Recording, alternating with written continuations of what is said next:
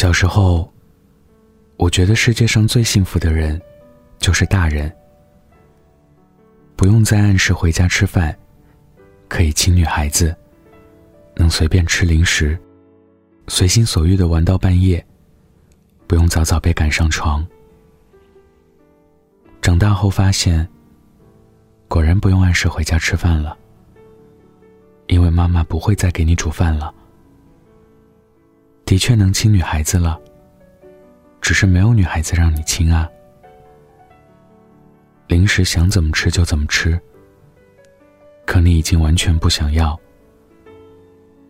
常常玩到半夜，却全是孤寂。突然觉得，原来长大并没有那么好，反而有时还会为自己不可逆转的长大成人感到无比难过。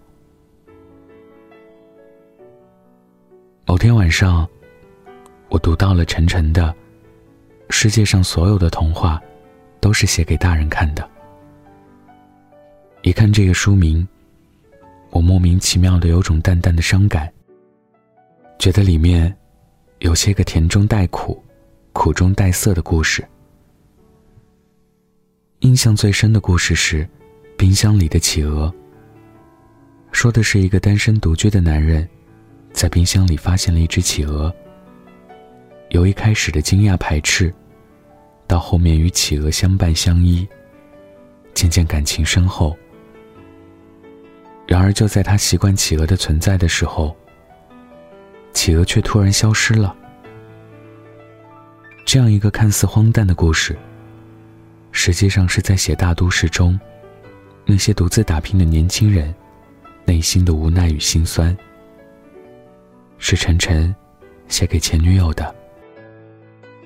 作者的那些故事，包上了薄薄的一层糖果，让你刚尝的时候是甜甜的，读到后面，却不知不觉掉进深思中，想起过去的自己。我想起了人生中那些最熠熠生辉的时刻。那就是当我还是一个小男孩时，临睡前，躺在床上，幻想着世界与未来。我们渐渐长大，不再有父母守护的那片单纯天空了。在人群喧嚣处，孤单，不说话的走路，看着高楼大厦，心中泛起无言的想要逃离的感觉。对着上司的责骂，默默咽下所有的委屈和眼泪，继续加班。我们成年人，才需要更多的童话来慰藉，来同行。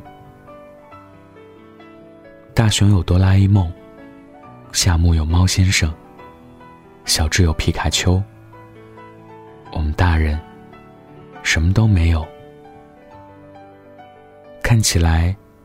我们好像有很多钱，可以一个人去旅行，买新衣服，而不用问爸爸妈妈要钱；也可以出入小时候不能去的地方，谈恋爱、喝酒、跳舞，怎么开心怎么来。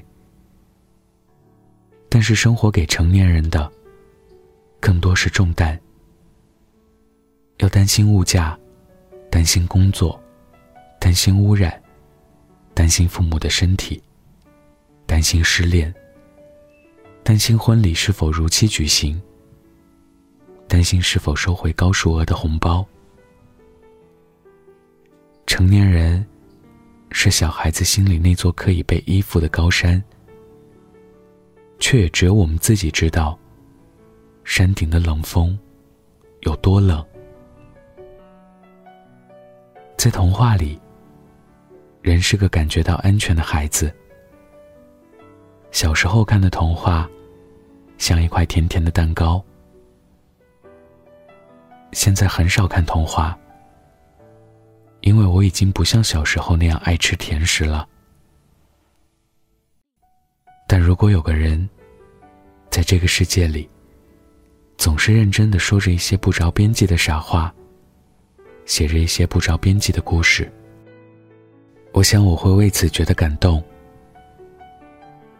世界充斥着功利的说教，少的却是一份纯粹不羁的想象。相信这个世界里有神奇，有不可能，有充满星光的熠熠生辉。我想，这也是一种意义。有一天，我的同事问我：“你知道米奇妙妙屋里面的坏人是谁吗？”我一怔。作为一名米奇的铁粉，我知道米妮、唐老鸭、Daisy。高飞、布鲁托，也知道那些故事，但是我实在不知道，这里面竟然还有坏人。朋友笑了，他说昨晚和他三岁的儿子玩的时候，他儿子说的，确实有一个坏人，只是被我们忽视了。然后。我们顿时感叹儿童的想象力和创造力。那天晚上回到家，我趴在窗台上，看楼下跳广场舞的大妈们。家里的那只猫咪，忽然蹭到我怀里。我看着它，笑着说：“变变变，快变成一个美丽的公主，带我去跳广场舞。”变成广场舞领舞。然后，自己乐不可支的笑了起来。成人是必然的事情，而要不要长大，却是自己可以选择的。这条街的尽头，会不会有一座伟岸的城堡？那条街上，有没有住着一位洞察世事的老巫婆？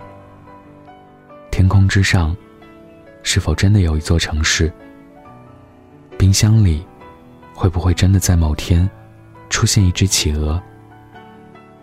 这些我们都知道答案，但有比答案更重要的东西，那就是一颗不泯的童心。今天的故事就到这里，晚安，记得盖好被子哦。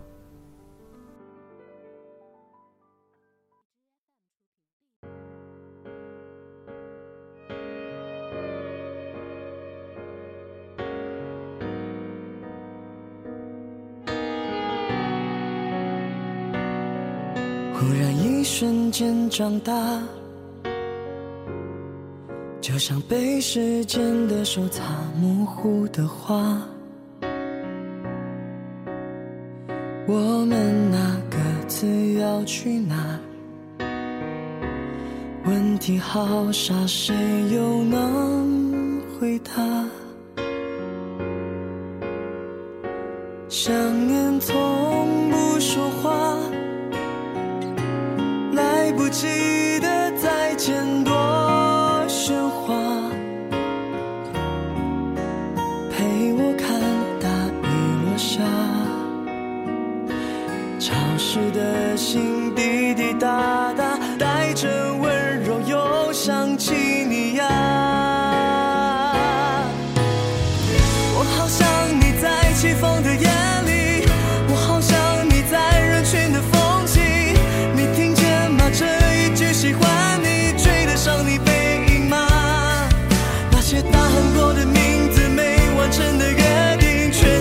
心底开出寂寞的花，好吗？